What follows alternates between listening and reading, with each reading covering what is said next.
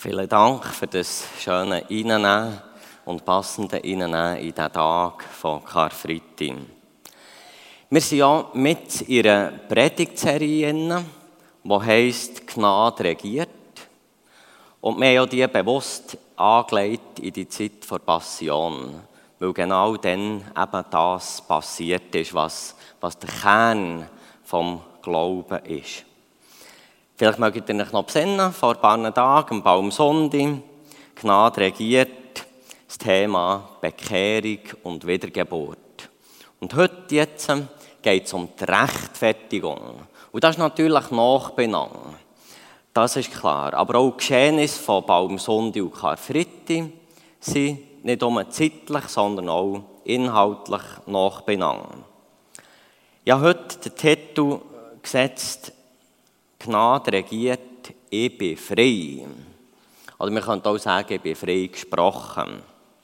Ich weiß jetzt nicht, was dir so durch den Kopf geht beim Thema Rechtfertigung.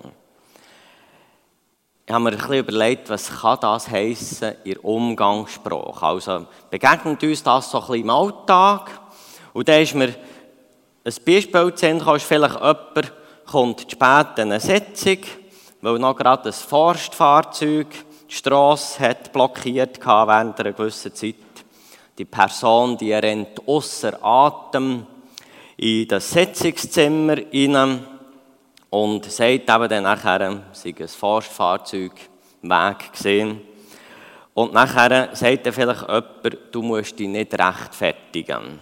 Und das kann auch ein bisschen heissen. Das kann heissen, ja, du bist spät, aber egal, ähm, wir vergeben dir schön bestehen. Oder es könnte auch heissen, hört doch endlich auf mit deinen Ausreden.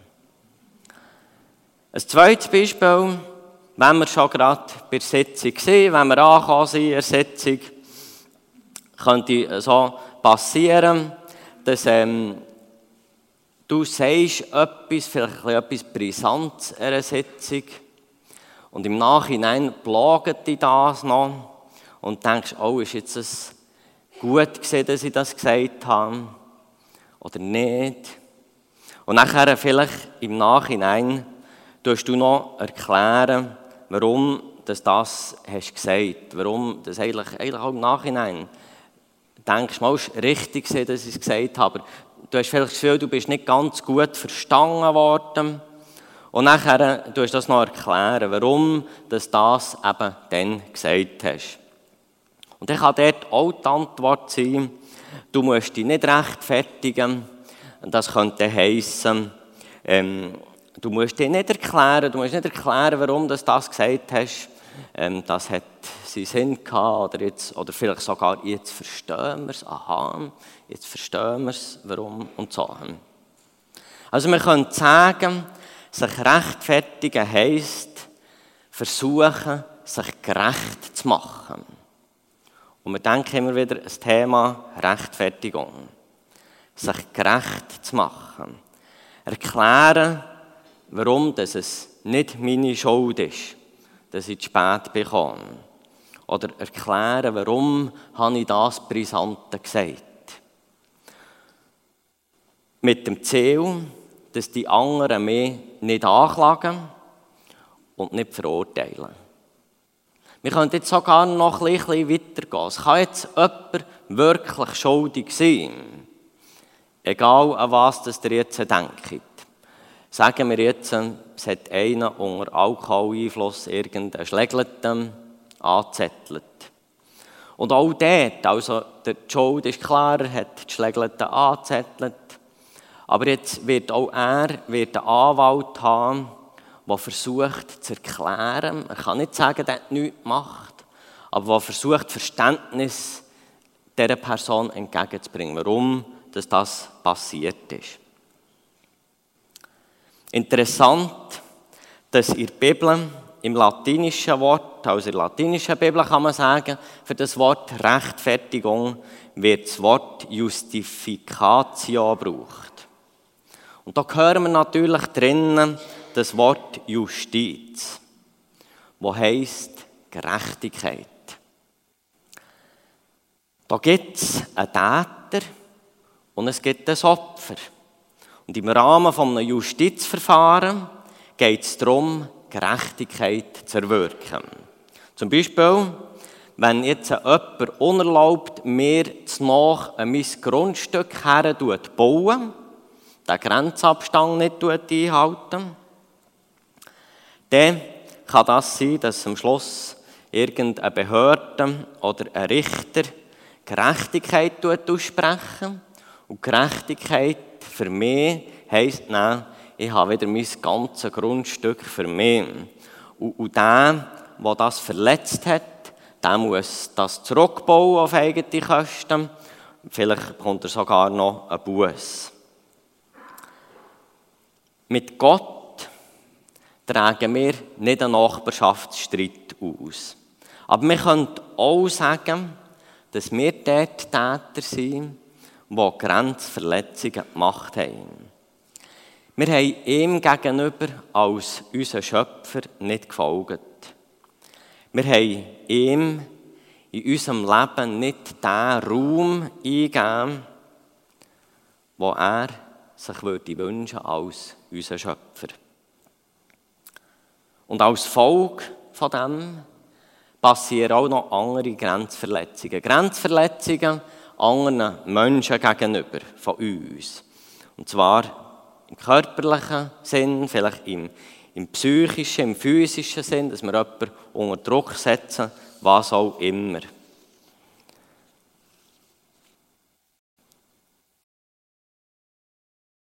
Unrecht tun, Grenzverletzungen begehen.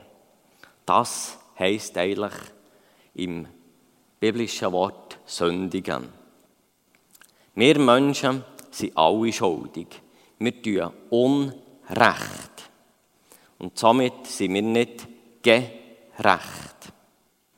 Rechtfertigung fragt danach im Glauben, was muss passieren, das Verhältnis zwischen Mensch und Gott, wo eben durch Sünde, durch Unrecht, durch Grenzverletzung passiert ist, der belastet ist, dass das wieder in die Ordnung kommen kann, das Verhältnis zwischen Menschen und Gott.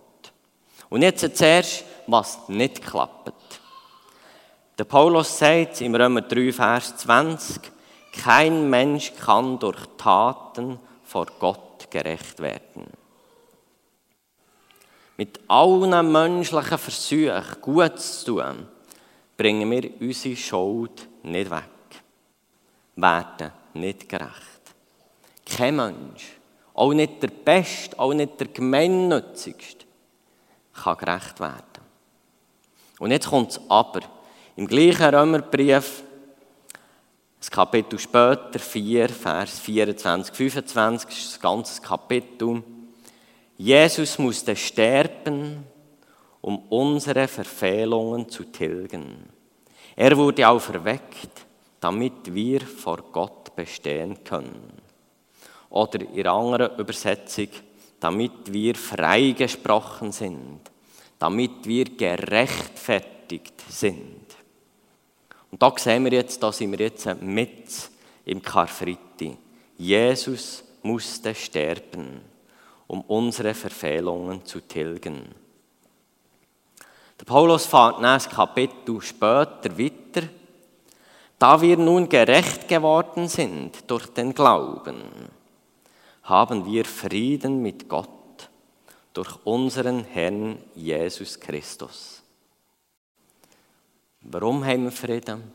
Durch Jesus, durch das, was er am Kreuz hat getan. Ausnahmslos alle Menschen sind vor Justiz her zu Recht angeklagt und sie nicht nur angeklagt, sondern auch schuldig befunden. Und Urteil ist auch klar. Kein ewiges Leben in Herrlichkeit. Gerechtigkeit kann es nur geben, wenn die Schuld bestraft wird. Nur ein gerechter Richter, nur ein ungerechter Richter, tut einfach die Augen zudrücken und sagt, ja, ist jetzt da Unrecht passiert, Ein gerechter Richter kann das nicht. Und Gott ist gerecht. Aber um jetzt nicht uns Menschen zu bestrafen, hat er Jesus geschickt in die Welt. Und das lesen wir so schön in Johannes 3,16. So sehr hat Gott die Welt geliebt, dass er seinen einzigen Sohn für sie hingab. Jeder, der an ihn glaubt, wird nicht verloren gehen, sondern das ewige Leben haben. Es fängt an mit der Liebe von Gott. So sehr hat Gott die Welt geliebt. Und auch Karfreitag eben fängt mit Liebe an von Gott zu uns. Vom Vater, der seinen Sohn geschickt hat. Von Jesus selber, der hundertmal hätte können entfliehen und ab dem Kreuz abgehen. Und so feiern wir an Weihnachten die Ankunft von Jesus auf der Erde. Und heute, Karfreitag, denken wir daran, dass er vor bald 2000 Jahren gekreuzigt worden ist, um unsere Sünden zu tilgen. Und damit sind wir gerechtfertigt. Das heisst, Gott kann es jetzt so sehen, als hat jeder einzelne Mord und von denen gibt es jetzt mittlerweile auch viel, in dieser, seit es die Menschheit gibt. Jeder einzelne Diebstahl, jede einzelne Lieblosigkeit, jede egoistisch motivierte Tat kann Gott sehen, als hätte sie Jesus gemacht. Furchtbar. Und als hätte sie nicht mehr gemacht. Und jetzt merkt ihr, was für eine Last das da auf Jesus muss sein. All das zu tragen, zu wissen, für all das wird jetzt gequält und umgebracht. Und darum ist es jetzt eben so, dass Jesus uns anschauen kann, als solche, die wir nie etwas falsch gemacht haben. Stellt euch das vor. Unglaublich. Gnade regiert. Ich bin frei. Ich bin frei von Anklage. Ich bin frei von Verurteilung. Ich muss nicht ins Untersuchungsgefängnis und auch nicht sonst ins Gefängnis. Und das eben nicht, weil ich irgend vieles Gutes da habe. Und das ist Gnade. Damit das möglich ist, hat Jesus, wie gesagt, alle Schuld auf sich genommen. Hat müssen selber schuldlos sterben. Nicht, wenn er selber auch schon Schuld hatte, dann hat er gar nicht für uns sterben Es hat jemanden gebraucht, der selber keine Schuld hat. Und das ist so schön in dem Text vorgekommen, den Jochen uns vorgelesen hat. Die führenden Männer und Soldaten, zwar auf eine spöttische Art, haben sie gesagt, er ist der Messias, aber sie haben es gesagt. Oder der eine Verbrecher, der gesagt hat, der hat nichts Unrechtes getan. Oder nachher, nach dem Sterben von Jesus, der Hauptmann, der gesagt hat, das war wirklich ein Gerechter. Rechtfertigung für einen Menschen wird somit ermöglicht durch einen Kreuzestod vom einzig Gerechten, der je auf dieser Welt war, von Jesus. Wir lesen ja in der Bibel, und mir fällt es zwischen auf, von scheinbaren Niederlagen, von scheinbaren, unerhörten Gebeten, aber eben nur scheinbar. Weil ein Beispiel habe ich gebracht am Baumsonntag. Die Leute beim Einzug nach Jerusalem, wo sie gejubelt haben, wo sie gesagt haben, rette uns bald. Das war eigentlich ein Gebet. Und sie haben gemeint, retten von römischer Herrschaft.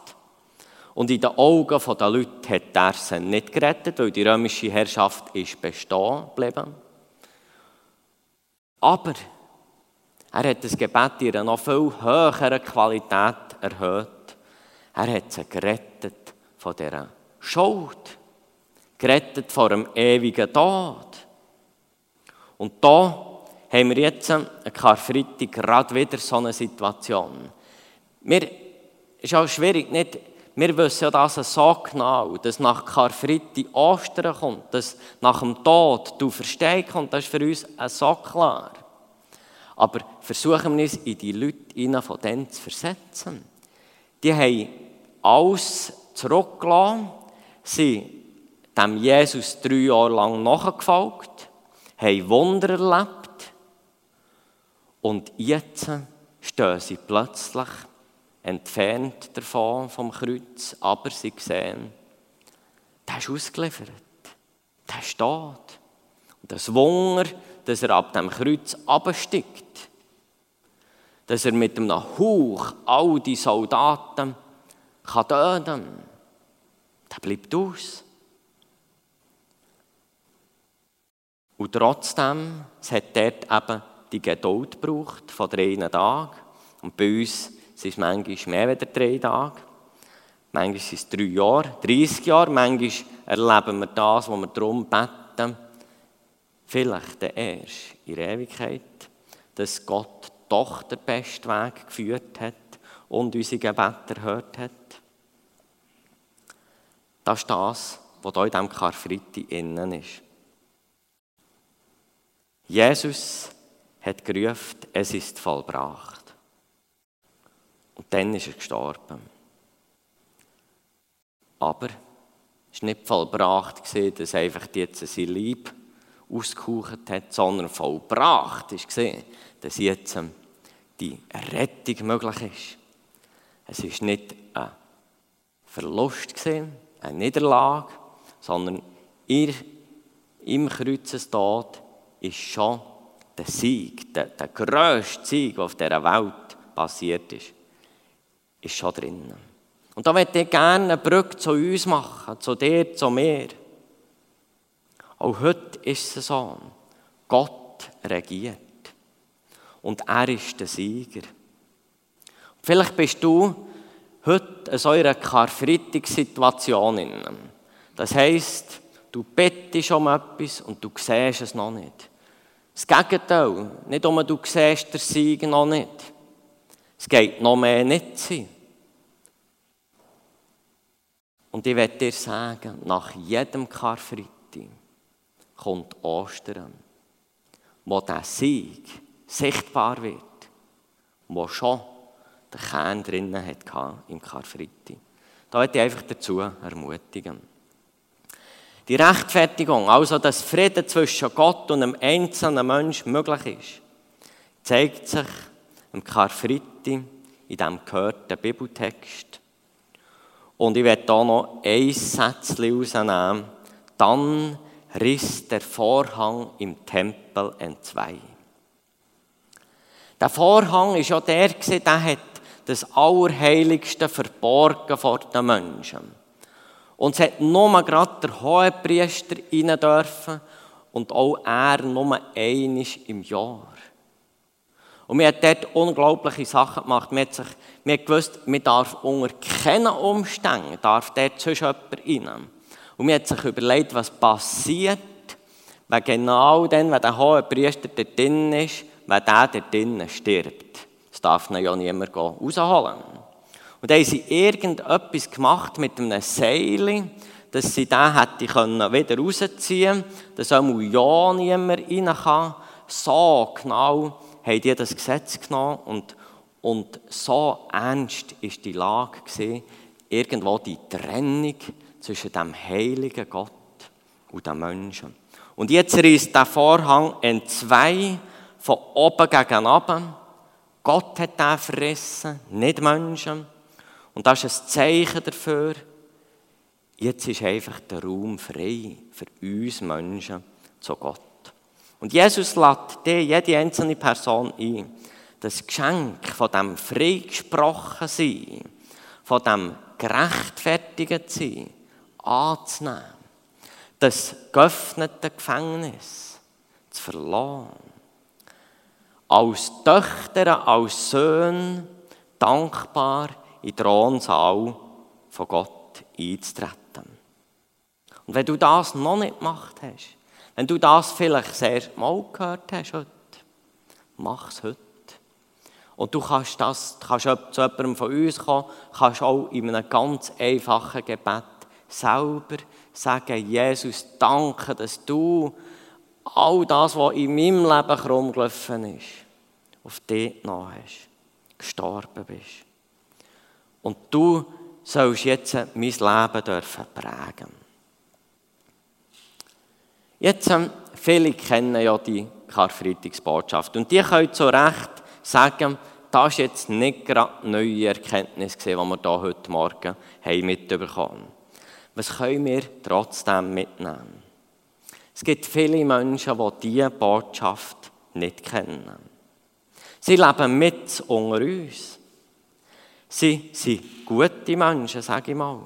Menschen, die auch geliebt werden Menschen mit Sehnsucht, mit Angst, mit Hoffnungen.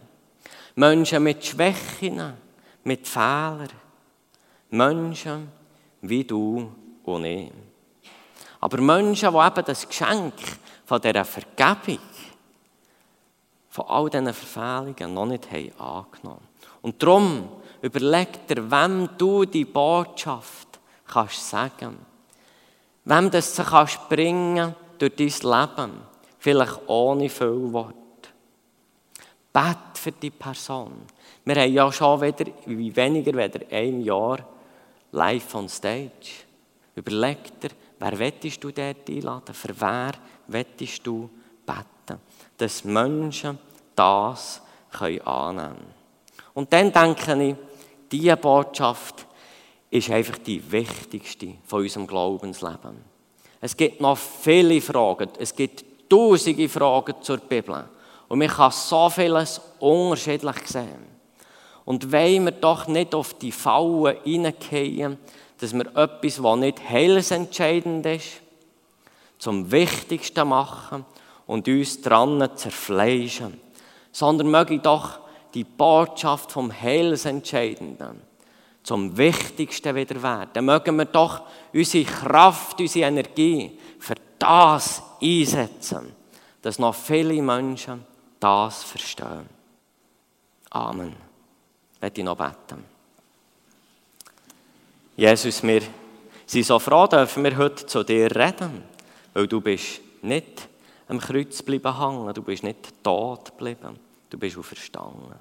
Und wir wollen dir danken für das, was du auf dich genommen hast. Und wir können es auch nie bis ins Tiefste erfassen, was das hat bedeutet.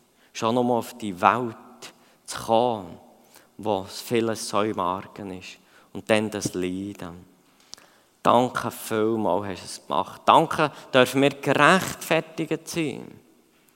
Und ich bitte dich, dass noch viele das dürfen verstehen und von ganzem Herzen für sich annehmen.